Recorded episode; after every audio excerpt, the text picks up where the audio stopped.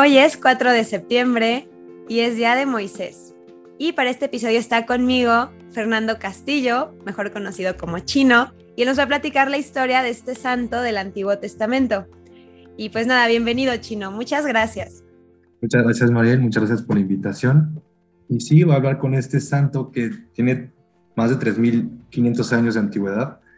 Sí que me gustaría que lo vean como una persona que realmente su contexto cultural, eh, sociológico, histórico es muy, muy, diferente a lo, a lo, que estamos acostumbrados, ¿no? Incluso con algunos santos que también son medio de, de edad media, pues aún así le triplican la, la, edad de la antigüedad, ¿no? Bueno, para empezar, y me encantaría empezar con el que Moisés es, es como por por excelencia como la prefiguración de Cristo, ¿no? O sea, verdaderamente, si tú quieres conocer un poco más a Cristo, pues sería bueno conocer a Moisés, porque de hecho él mismo, Jesús mismo dice que él vino a dar, no vino a abolir la ley, sino verdaderamente vino a darle plenitud, ¿no? Entonces, si a veces nos cuesta un poco de trabajo conocer a Jesús, pues qué, qué mejor manera que conocerlo de parte de, de, una persona humana, ¿no? De Moisés. Y esta prefiguración siempre hay un buen, un buen de como imágenes en, en toda su vida, y me gustaría como nombrar algunas, es que los dos, tanto Jesús y Moisés, vivieron, o sea, en su nacimiento había un rey cruel que mandó a matar a todos los niños varones, ¿no? También este, sus primeros años, Moisés y Jesús vivieron en Egipto. Los dos fueron preparados en el desierto para, poder vivir su misión y así liberar a su pueblo de la esclavitud. Eh, Moisés mandó inmolar el cordero y Jesús asimismo se inmoló para eh, la expiación de nuestros pecados.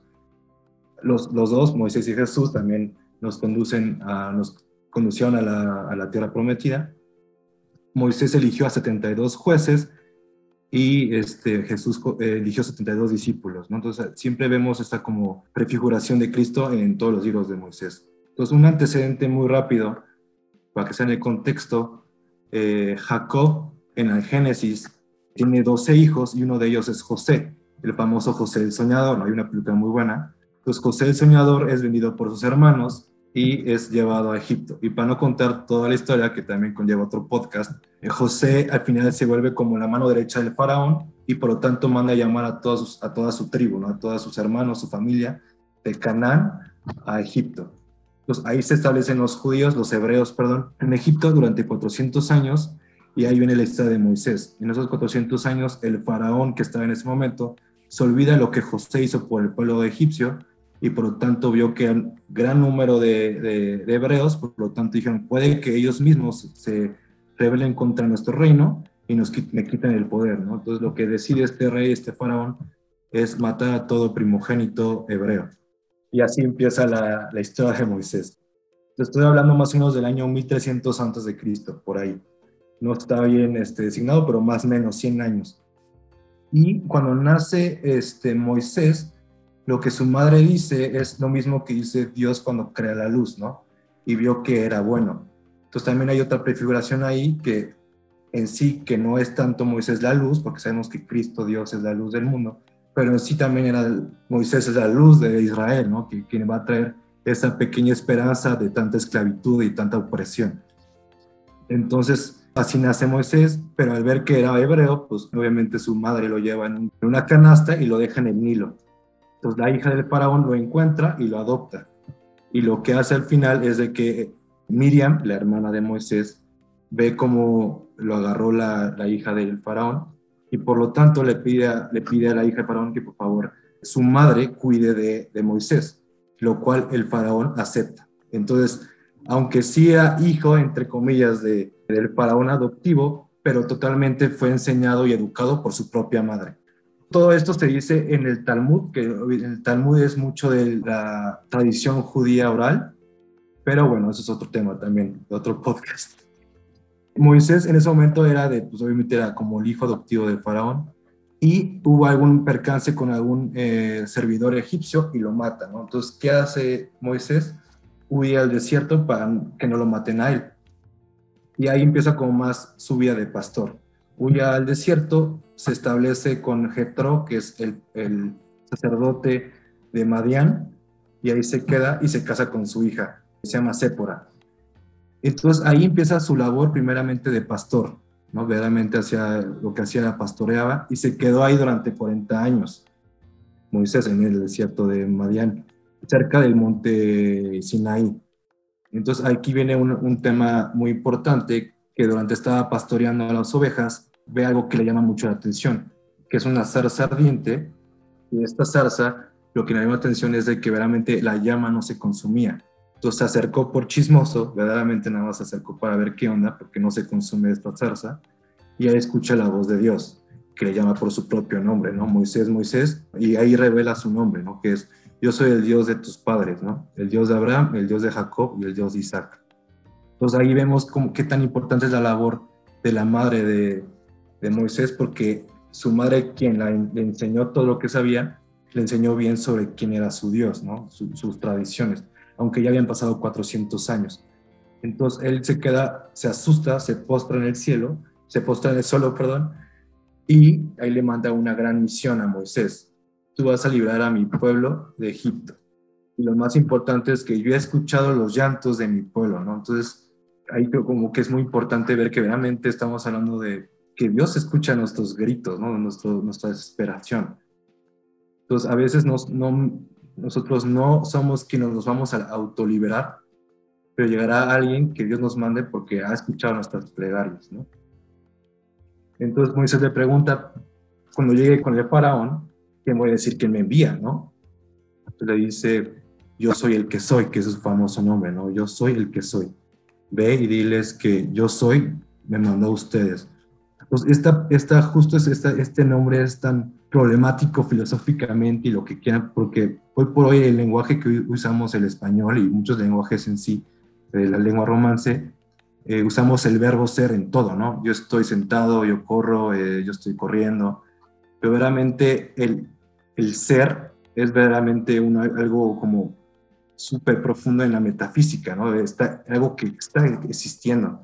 Entonces, cuando dice yo soy lo que soy, eso es como su nombre, ¿no? Pero como repito lo mismo, Jesús viene a darle plenitud a lo de Moisés, incluso a su propio nombre, ¿no? Él dice yo soy el buen pastor, yo soy la luz del mundo, yo soy. Entonces, vemos que siempre Él está dando plenitud a lo que verdaderamente Moisés está viviendo y demanda en ese momento a liberar a su pueblo pero aquí lo importante es que lo que me siento muy identificado con Moisés es que él, era tartamudo, tenía una discapacidad de habla. Entonces es un poco irónico que Dios que escoja a un tartamudo como su portavoz, ¿no? Entonces, eso de cierta forma se puede como reflexionar que verdaderamente Dios siempre busca a lo más insignificante para que no haya dudas de que en quien obra no es tanto Moisés, sino es Dios a través de él, ¿no? Que no verdaderamente no haya dudas, ¿no? Que no no fue el gran orador, sino realmente a tartamudo, ¿no? Entonces también imagínense a alguien que medio habla como Zipizapo, habla con un faraón, o sea, verdaderamente imagínense la pena, ¿no? Verdaderamente como, disculpe, faraón, este, le vamos a llegar 10 plagas para Egipto. Entonces obviamente te ríes, ¿no? No tiene autoridad como habla. Entonces es muy interesante cómo pues Dios coge a alguien insignificante para realmente ser su portavoz. Y bueno, eso llega Moisés, acepta la misión y se va a Egipto a liberar a su pueblo.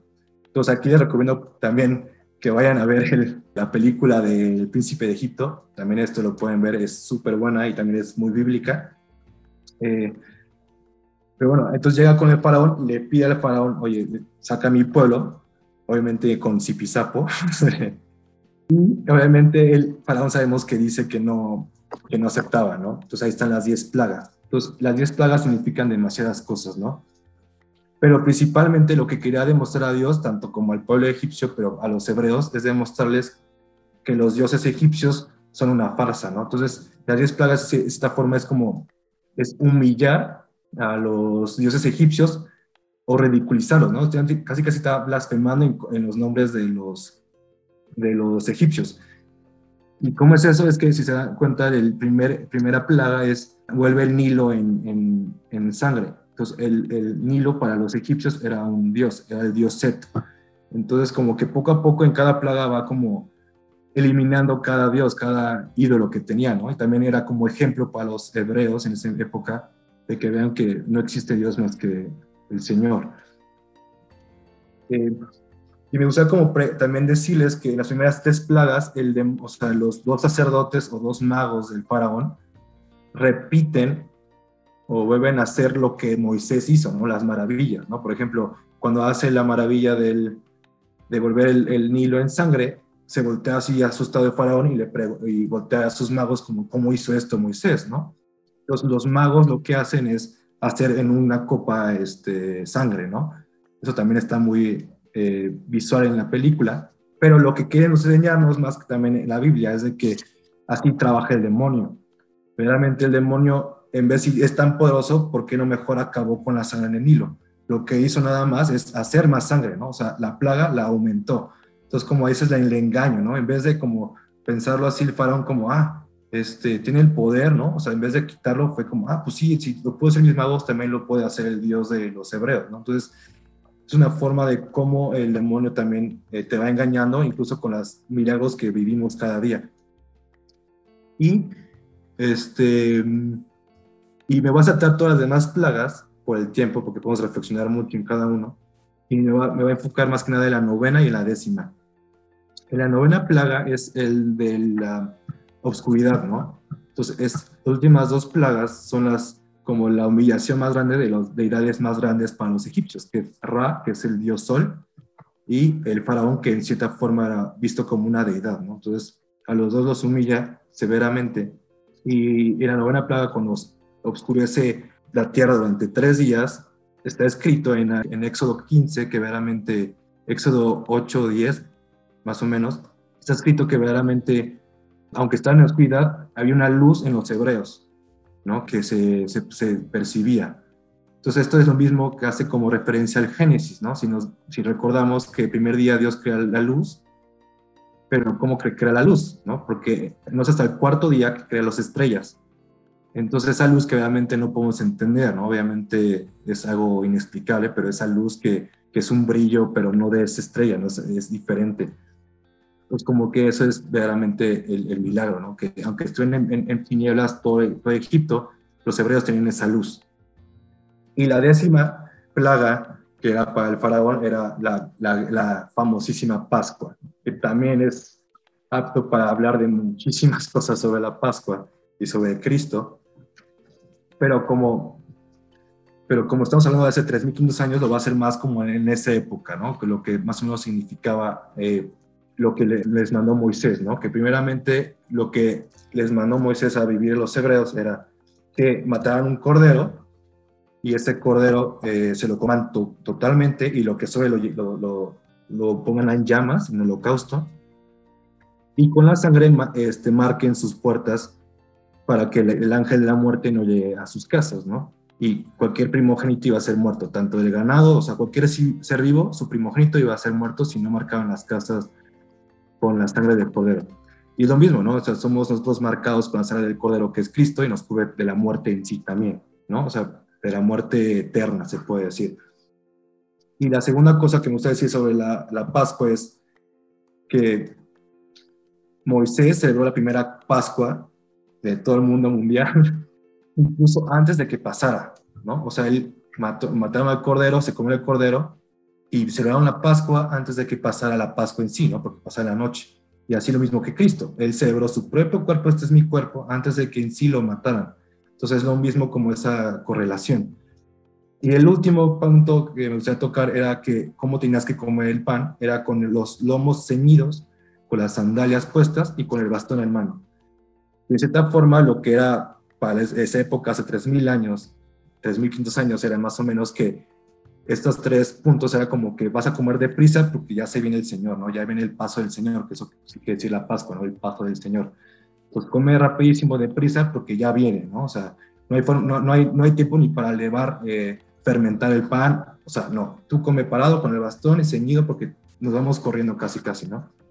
Pero ya un poco más actual lo podemos ver como meditar de que estos tres puntos de lomo ceñidos, eh, sandalias puestas y el bastón en mano, quiere decir que antes de verdaderamente tomar este pan, tenemos que ser eh, eh, pobres, obedientes y, y, castos, que eso también lo que quiere decir un poco, ¿no? O sea, que es lo que la iglesia manda a toda persona, a todo católico, que tenemos que vivir pues, pobres en, en, nuestras eh, circunstancias, en la castidad, igual en el matrimonio, o sea, el celibato si estamos sacerdotes, o en obediencia, ¿no? Que es veramente ser obedientes y escuchar que si quieres una misión, ve y corre, ¿no?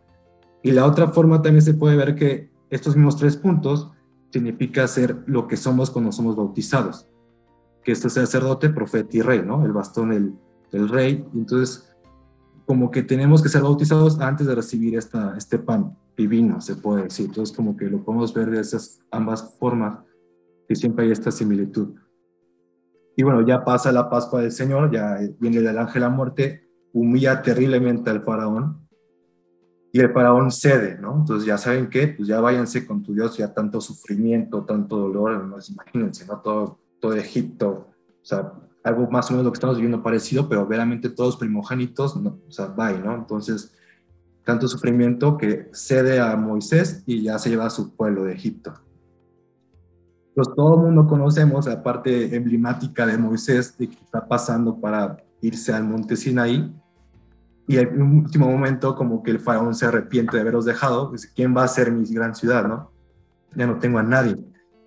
Entonces manda a su ejército a ir por ellos, y en ese momento, eh, cuando están al lado, eh, lado a lado los, los hebreos con los egipcios, Dios manda un fuego del cielo y los divide, ¿no? Entonces no pueden pasar uno de un lado y el otro del otro, ¿no? Entonces cada quien están como los dos bandos, pero no se pueden tocar porque hay fuego entre ellos.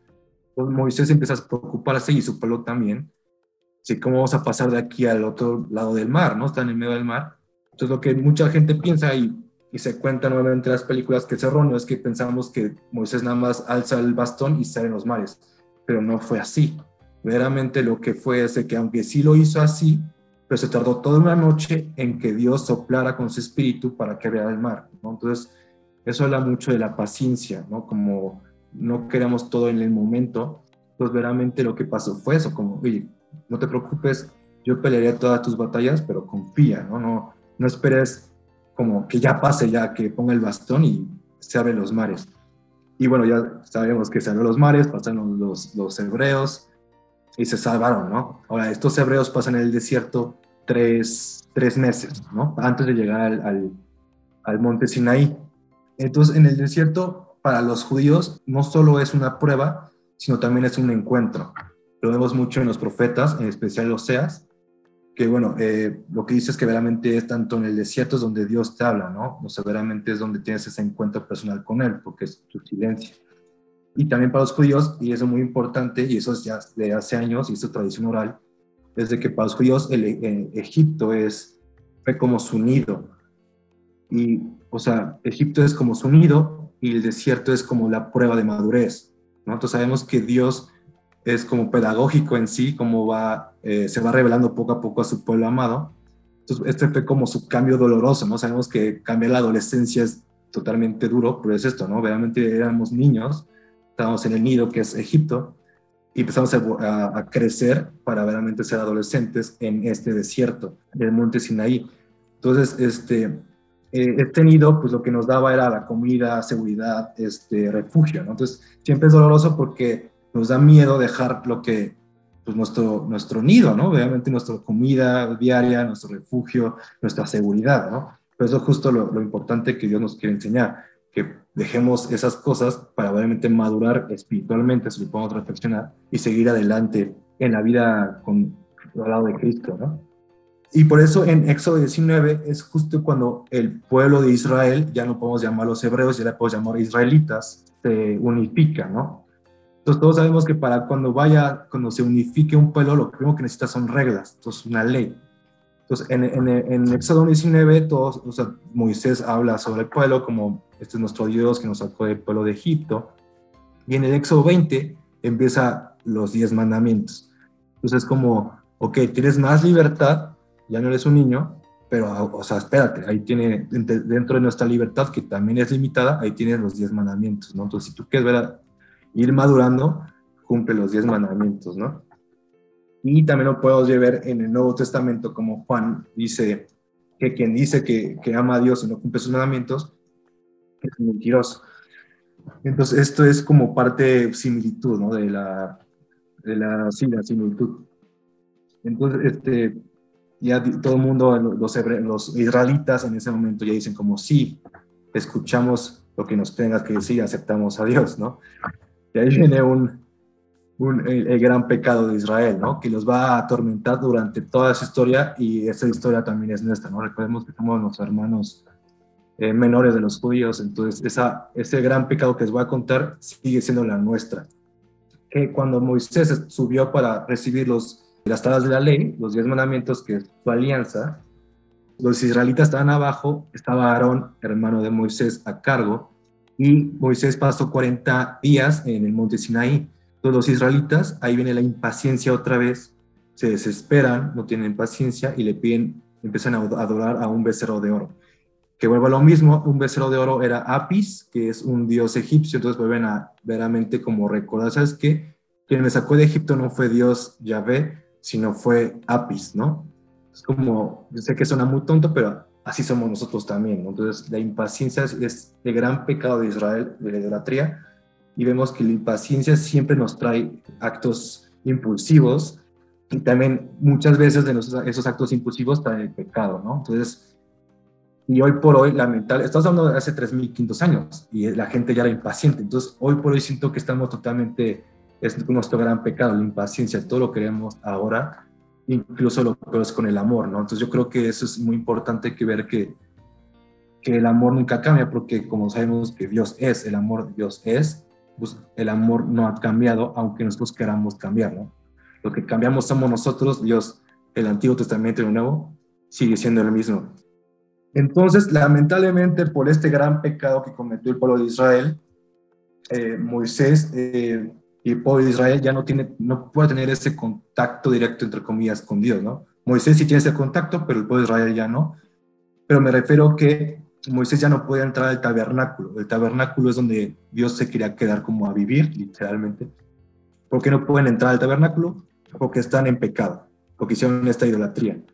Entonces, después del libro del Éxodo, empieza el libro del Levítico, que es el, libro de, cómo ser santo, literalmente, ¿no? Entonces, es como cómo purificarte para poder estar en presencia de Dios mismo. Y el, el eje central no va a tocar mucho este tema porque es muy largo también, pero literalmente es como los rituales que debes hacer para ser expiado. Hay muchos que ya cambian hoy por hoy porque está hablando de hace muchos años y porque Dios vino a traer la plenitud y esta como nueva alianza. Pero es muy interesante ver que el Levítico se ven como más, o sea, lo que lo veían los judíos es como, ¿cómo puedo tener mi relación con Dios? Y es como Dios les manda que sean en todo, ¿no? Incluso en cómo tienen comer, que sean apartados para mí, ¿no? Entonces, no, pueden comer cerdo y entre otras cosas, ¿no? Que en ese momento mucha gente, muchas tribus lo hacían. Por ejemplo, el incesto era muy común, era lo más común del mundo y Dios les manda lo contrario, ¿no? Y también lo más común, lo más normal en esas épocas es que tu primogénito o uno de tus hijos lo, sacrifiques a algún dios, normalmente al, al dios Moloch. Entonces, eh, era muy común. Hoy se pueden apantallar, pero en ese momento era lo más este, normal del mundo, ¿no? Entonces lo que vino a hacer Dios es como cambiar todo eso, verdaderamente ser revolucionario, como hace dos mil años fue revolucionario, como no amen solo a los que quieren, sino a sus enemigos y recen por ellos, ¿no? Entonces así fue igual revolucionario Moisés por este como, pues, así como en el, el, sermón de la montaña, pues así fue este sermón que ¿qué onda, no? O sea, esto es totalmente revolucionario.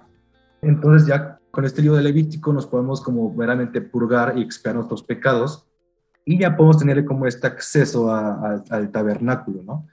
Entonces, por eso en el Éxodo, el último capítulo del Éxodo termina, y no podía Moisés entrar al tabernáculo. Literalmente así termina eh, el Éxodo.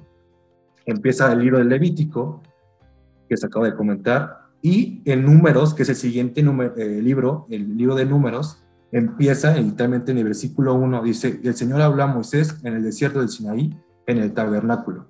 Eso quiere decir que Dios esperó ahí todavía más para que todo su pueblo de Israel se limpiara para que pueda estar en comunión con Él. Entonces es como la parte rápida, porque Levítico también te puede sacar que es el Yom Kippur, ahí se saca realmente lo que es la expiación, es una gran fiesta de los judíos, de hecho se, se va a celebrar prontamente, pero eso también hace mucha referencia a lo que hizo Cristo cuando se fue a 40 días, eh, tentado por el demonio y bueno, pero si quieren verlo está en Levítico 16. Mm, ya en el desierto, o sea, el Señor habló a Moisés en el desierto de Sanaí, en el tabernáculo.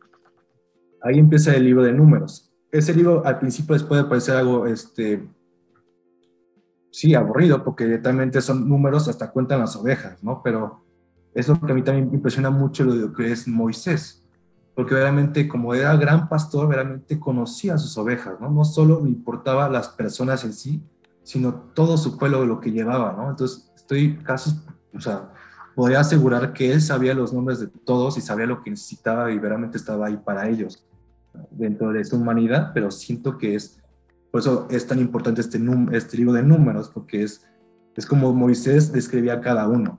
Si lo lees, los primeros nueve capítulos, diez capítulos son puros números y explican de muchos nombres, pero es lo que yo les puedo dar de, que, de, de reflexiones de que, así que si tú puedes agarrar el, el, el libro de Mateo, la genealogía de Jesús, y empiezas a leer los nombres y tú no conoces ningún nombre, pues no te preocupes. Pero así, chance como yo, chino, ¿no? Pues nadie me va a conocer en sí, nadie me conoce, pero Dios sí me conoce y con eso me debe bastar. O sea, Dios me conoce por mi nombre y, no pasa nada. O sea, estoy, está escrito mi nombre en el libro de la vida, ¿no? También lo promete Dios. Entonces es como, aunque la gente no me conozca, Dios me va a conocer. Entonces, eso también es muy importante el libro de números. Y bueno, el libro de números también es muy, muy, muy controversial porque llegan a llegar a la tierra prometida y a Canaán. Entonces, Moisés manda a dos espías, obviamente para espiar a Canaán, para ver cómo puedan conquistarla. Estos dos espías no confían en Dios, excepto dos, dos este, espías, que es Josué y Caleb. Como los otros días no confiaron y pasaron 40 días en Canaán y cuando regresaron a, Moisés a decir al pueblo diciendo, oye, hay, gigantes en Canaán, no vas a poder nunca con este pueblo, eh, Dios se enoja con ellos por su desconfianza y su castigo fue como si ellos estuvieron 40 días en, en, espiando a Canaán, van a estar 40 años eh, dando vueltas por el desierto. Entonces, eso fue lo que realmente es, es triste. De hecho, es uno de los días más tristes para los judíos, uno de los tres días más tristes los otros dos es los, el primer, la destrucción del primer templo y el otro día es la destrucción del segundo templo. Entonces, realmente para ellos es muy triste porque es como la desconfianza de Dios a través de todo lo que ha hecho por ellos y los confían.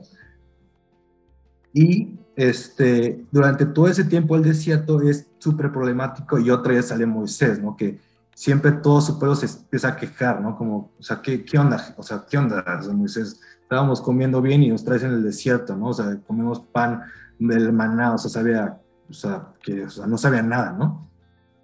Pues todo, ese, todo eso del tiempo de este libro de números es siempre el pueblo rebelde de Dios, que es los israelitas quejándose con Moisés y Moisés intercediendo por ellos. Entonces eso también es muy importante eh, y algo que me, siempre me ha llevado de enseñanza es que muchas veces llegamos a la capilla o al santuario o cualquier lugar que vayamos a orar y lo que hacemos normalmente es rezar por uno mismo o por nuestras necesidades, o a veces con los más cercanos. Pero verdaderamente, si verdaderamente están escuchando este podcast, es porque verdaderamente tienen esta inquietud de conocer qué es más la santidad, y pues no hay amor más grande que dar la vida por tus amigos, ¿no? Dice Jesús. Entonces no hay un, un acto más grande en sí, dar una, en cierta forma dar la vida es orar por ellos, que, que tú seas ese intercesor por los demás. No tanto, yo, yo eh, lo poco que sé del Antiguo Testamento, yo no veo a Moisés nunca pidiendo por sus propias preocupaciones, ¿no? De hecho, sus preocupaciones son los del mismo pueblo. Entonces, el libro de Números eso nos enseña que realmente Moisés siempre está ahí, da la cara por su pueblo, que su pueblo realmente es totalmente rebelde.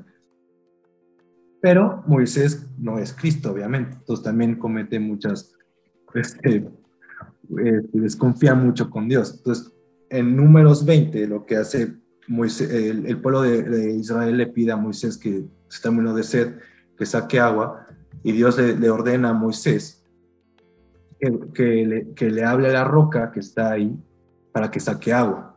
Entonces lo que hace Moisés es le golpea dos veces a la roca y de ahí brota agua. Y por desobedecer a Dios en ese momento, por no hablarle y, en vez de hablarlo, lo golpea, Dios lo castiga a Moisés de que no entrará a la tierra prometida. Bueno, yo sé que suena muy severo, pero esta roca lo que presenta es totalmente Cristo, ¿no? San Pablo lo dice eh, en la, carta, la primera carta de los Corintios, eh, capítulo 10, que obviamente esta roca que estaba con los israelitas era Cristo. Entonces, el pecado más que desobedecer, que sí, cierta forma de Moisés, fue más que nada usar a Dios para que la gente vea que Él tiene el poder, ¿no? Que muchas veces, muchos de ellos cristianos hacen eso, ¿no? Cuentan su testimonio o hacen alguna cosa, usan a Dios para que vean qué buena persona soy o qué gran poder que tengo. Entonces ese, gran, ese, fue, ese es el gran pecado de los grandes líderes como lo es Moisés. ¿no? Yo, conocemos muchos grandes eh, líderes. Entonces recemos por ellos para que no cometen este pecado de usar a Dios, que también es, es verdaderamente horrible, ¿no? Y, y lo contrario, debíamos ser como Moisés siempre es llamado eh, siervo de Dios, ¿no? Qué gran título, ¿no? Ser un siervo de Dios. Si dan cuenta también lo que he platicado, él también era totalmente inútil, solo de un, de un tipo que es totalmente tartamudo. Y es lo que también Jesús repite, ¿no? Cuando ustedes hagan algo, no digan de quién, o sea, no digan que fue por mi mera propia este, cosa, ¿no? Digan que soy un siervo inútil, nada más hice lo que tenía que hacer. Entonces, literalmente Moisés lo que hizo era lo que tenía que hacer. Pero para poder saber lo que tienes que hacer, tienes que escuchar lo que Dios quiere que hagas, ¿no? Entonces, a veces pensamos o inferimos que Dios nos, nos dice que hagamos algo, pero realmente somos nosotros mismos en nuestra propia este, soberbia. Entonces, eso es otra enseñanza de, Números 20. Ya para, por último, el, el, libro de Números, el capítulo 21. Es muy famoso este, este capítulo porque nuevamente el pueblo de Israel se va a quejar con Moisés, pero es muy chistoso que, irónico que ponen en textualmente dice, y se impacientó el pueblo de Israel, ¿no? Pues volvemos a lo mismo, eh, Israel vuelve a tener impaciencia, ¿no? Ya se había hartado en impaciencia, la desconfianza en Dios. Y este, le piden a, eh, Dios se enoja con ellos y les manda serpientes para que los piquen. Ya cuando, cuando los pican las serpientes, se arrepienten porque sienten el dolor de la enfermedad y ven la muerte cerca, ¿no? Entonces Moisés vuelve a dar la cara por ellos y Dios le, ordena a Moisés que, que haga en, un, en, un, báculo de cobre una serpiente y que lo alce y cualquiera que crea, que crea se curará, ¿no? Y esto lo podemos totalmente reflexionar en lo que estamos viendo hoy por hoy, ¿no? Lo primero lo que quiero que entiendan es de que cuando nos sentimos en una enfermedad es cuando o sea, tenemos como esa emergencia de un doctor, ¿no? Nos sentimos mal, recordamos cuando estábamos sanos y ya como, no manches, me hubiera gustado hacer tal cosa, o sea, voy a, o sea, nos acostumbramos tanto tiempo a estar tan bien que cuando estamos enfermos nos da la emergencia de buscar un doctor y que estar bien, ¿no? Y, nos pone a pensar como en qué pude haber hecho cuando estaba bien. Y muchas reflexiones, ¿no? Y eso pasa mucho más en los, en los no tanto en los jóvenes, sino en, en la gente mayor, ¿no? Porque ya pasado su vida, ya normalmente es normal que se sientan fatigados físicamente, se sientan mal, y pues son mucha gente vive en depresión en, con edad, eh, mayores de edad, porque realmente es que me hubiera gustado vivir de otra forma, ¿no? Entonces, ya ves la, la, muerte cara a cara, se puede decir, estás en el otro lado, ¿no? Y también se puede reflexionar que es como si hoy por hoy el párroco de nuestra, nuestro lugar salga con un báculo enorme con un super COVID-19 enorme en el báculo y lo alce y cualquiera que crea que, cualquiera que crea será salvo, ¿no? Entonces, suena muy chistoso porque pues lo podrás ver de ambas formas. Una enfermedad puede dar vida o puede dar muerte, dependiendo de tu actitud. ¿Por qué? Porque la enfermedad, como comenté, te puede dar como ese, ese lado de, de pensar y volver a como a cambiar tu vida y volver a rehacerla o te puede dar muerte. Entonces, como que verdaderamente este año, de, o este año y medio de COVID, pues mucha gente pudo aprovechar para hacer como el ejemplo de este podcast, ¿no? Pero, ¿cuánto mucha gente conocemos que realmente no han hecho nada y se han preocupado por ellos mismos? Pues verdaderamente este año no es tanto perdido, que muchas probablemente han escuchado que este año lo perdí, o por mucha gente que ha sido una ganancia. Entonces, como que eso es parte de la fe, ¿no? Eso es parte de creer. Y bueno, y sabemos que Juan 3, el tipiquísimo de los cristianos que les encanta, y así como Dios amó al mundo, dio a su Hijo único, es justo hace referencia a este versículo, ¿no? Pues como que vemos que Moisés y, Jesús casi eran uno mismo. Inclusive en la transfiguración vemos que se aparece Elías y Moisés de un lado, ¿no? Y San Pedro los, los identifica, ¿no? Yo, yo imagino en esa época si se transfigura, o sea, con Jesús, yo sí vería una representación de Moisés con las dos tablas de la ley, me imagino, con el báculo, pues lo podría, lo podría como lo podría como identificar, ¿no? Pero Elías, verdaderamente no me siento totalmente experto del Antiguo Testamento como para verdaderamente si alguien se disfraza de Elías, reconocerlo. Entonces, y, y San Pedro, un pescador, lo reconoció, ¿no? Entonces, como que también es importante pues, conocer el Antiguo Testamento porque es parte de la plenitud de Cristo. Y bueno, eso así termina el libro de, de, números, que en hebreo, en, en hebreo la, el libro se llama En el desierto, ¿no? Entonces, verdaderamente vemos que ahí está en el desierto del pueblo de Israel. Y bueno, el último libro es el Deuteronomio. Para esta época, cuando el Deuteronomio, el contexto es de que como Moisés eh, fue castigado de que no iba a ver la tierra prometida, eh, entonces tenía que esperar toda una generación que se muriera para que entre toda la generación nueva. Entonces, Deuteronomio lo que quiere decir es la segunda ley. ¿no? Porque ya toda la gente que estaba ahí ya no habían, no había estado en el Sinaí cuando les dije Éxodo 19, cuando les dijo los diez mandamientos, toda la gente de Deuteronomio es gente nueva que no presenció las diez plagas de Egipto, para que me entiendan. Entonces volvió a decir todos las diez, las diez mandamientos, volvió a como repetir lo que ha servido, que tengan cuidado.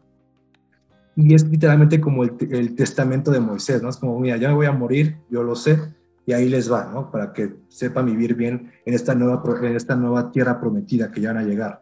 O sea, es, como consejos de cómo se tiene que vivir en la tierra prometida. Y me va a tocar nada más dos puntos eh, importantes, que se puede sacar también mucho contexto. Pero en este Deuteronomio hay dos palabras importantes para mí y también supongo que para los judíos, que es el Shema, que significa escucha, y el Sahor, que es recuerda, ¿no? Entonces, esto me, me encanta de, de Deuteronomio porque a veces queremos hacer una misión, pero antes, sin antes como escuchar cuál es tu misión.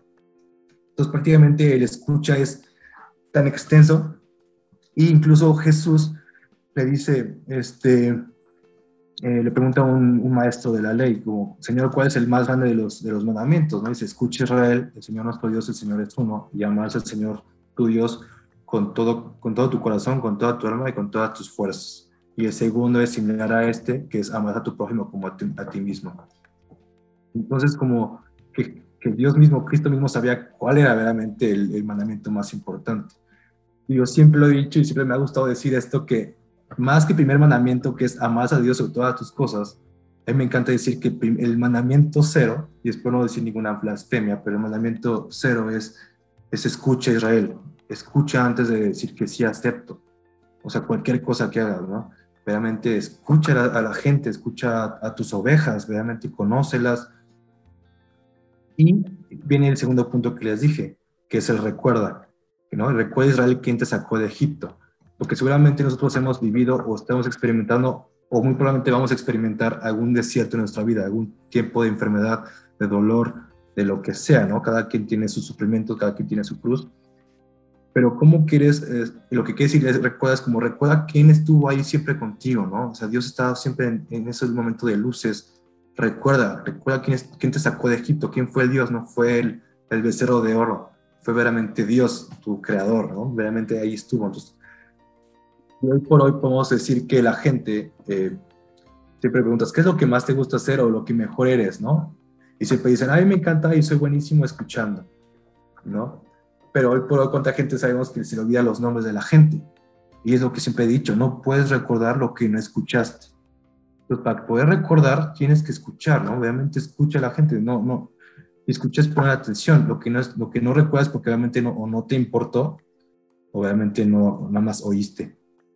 Y eso verdaderamente sería todo de Moisés, un súper, súper, que sería resumen. Y nada más me gustaría como terminar diciendo que lo que más me, a mí me impacta de Moisés es como veramente ha tratado a sus ovejas, que es como, o sea, era siervo de Dios porque veramente, si se acuerdan, San Pedro, eh, cuando se confiesa con Jesús de haberlo negado tres veces, le pregunta a Jesús a, San Pedro, eh, oye Pedro, ¿me amas? Y le dice San Pedro, eh, sí, tú sabes que te quiero. Y lo que le, Jesús le contesta es, apacienta mis ovejas. Entonces, si nosotros queremos veramente demostrarle a Dios a Jesús que la amamos, pues apacienta tus ovejas. Y yo veo un claro ejemplo a Moisés, ¿no? Verdaderamente pide por ellos, por ellas, eh, reza por ellos. Veramente el profeta es eso, como no solo sabe eh, el futuro en cierta forma de lo que está pasando, sino sabe lo que necesita esa persona, entonces dáselo, ¿no? Entonces también eso es importante, ¿no? Como conoce a tu, a tu, a tu gente, yo estoy seguro que, tú tendrás tres, cuatro ovejas que Dios te encargó, pues encárgate de esas personas porque van a ser de toda tu vida. Y con eso digo que como me encantaría ser yo, o cuál sería mi, mi título, me encantaría llamarme como Moisés, ¿no? Que realmente me digan siervo de Dios. Gracias, Chino. La verdad es que es una historia muy interesante que creo que los católicos pecamos de eso, de no conocer el Antiguo Testamento, pues solo por las películas, ¿no? Seguro Moisés es el que, es el que más conocemos todos los católicos promedio por la película y pues después José el Soñador que, que habías mencionado. Me encanta algo que dijiste, que conocer el Antiguo Testamento pues es conocer a Cristo y vas conociendo pues estas prefiguras y lo vas entendiendo más porque cuando Cristo dice algo, cuando Jesús dice algo, no es solamente literal lo que está diciendo, hay muchísimos mensajes detrás de esto y muchísimas enseñanzas. Por eso es palabra viva, porque siempre hay algo que, está diciendo en cada ángulo, en cada, de donde lo mires, hay algo, un mensaje de Jesús en una palabra. Entonces, conocer el Antiguo Testamento es conocerlo a Él y creo que para empezar este episodio es una invitación, pues para, para de verdad adentrarnos en el Antiguo Testamento y no tenerle miedo también. Y bueno, pues de, lo que dijiste, yo rápidamente quisiera mencionar que a mí en lo personal me, me pegó mucho lo de la impaciencia y, la paciencia, que creo que también es algo que podemos pecar muchos, muchos cristianos, ¿no? Tener impaciencia con Dios y de alguna forma hasta exigirle, ¿no? No sé la actitud de los, de los hebreos, pero seguro estaban como, a ver, tú nos sacaste de Egipto, nos hubiéramos quedado en Egipto, ¿para qué estamos aquí? Nos trajiste a morir de hambre, a morir de hambre. Cuando lo que dijiste, no, es que todo se conecta. Acuérdate, recuerda lo que hizo tu Dios, ¿no? Y bueno, a mí me gustaría mucho recordar, tal vez es un crossover muy extraño, pero me gustaría recordar a San Ignacio de Loyola, porque esto de escuchar y recordar es, es la pedagogía de San Ignacio de Loyola del discernimiento. Él dice, primero conoce a Cristo. En los ejercicios espirituales estás, bueno, son 40 días de ejercicios espirituales en silencio completamente. Y luego, ¿por qué? Él tiene una pedagogía que es la consolación y la desolación. Y él te dice, en la, en la desolación, recuerda lo que pasaste en la consolación, como los hebreos, ¿no? O sea, en la desolación del desierto, acuérdate de la consolación de ver el fuego, de ver el mar abrirse, de ver todas las cosas que hizo por ti, pues tu Señor. Entonces, sí, definitivamente conocerlos, eh, conocer la historia del Antiguo Testamento y conocer todo esto y, a Moisés, que creo que es un gran santo, un gran profeta, un gran, sacerdote, un gran pastor, pues es conocer a Cristo. Y pues nada, te agradezco mucho, Chino, por, pues por este breve resumen de lo que, de lo que es Moisés. Y pues bueno, le pedimos a Dios que nos dé esa paciencia que tal vez muchos hebreos no tuvieron, que nos dé esta humildad por si en algún momento somos líderes de alguna forma o nos toca hablar de Dios, pues no, no caigamos en ese pecado que me llamó mucho la atención, pues que es usar a Dios, ¿no? Y creo que también a veces lo queremos usar para que nos conceda lo que queramos, como los hebreos que querían eh, las cosas a su manera, a su tiempo.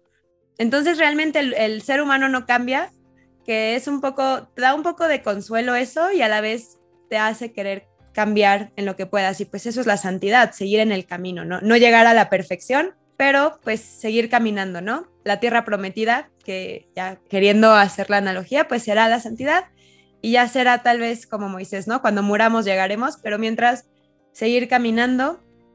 Y pues bueno, pedimos esto a Dios, pedimos que nos dé paciencia, pedimos que nos dé confianza, Pedimos que nos dé la escucha, la verdadera escucha, y pues siempre recordar las cosas grandes y maravillosas que ha hecho por nosotros. Amén. San Moisés, ruega por nosotros.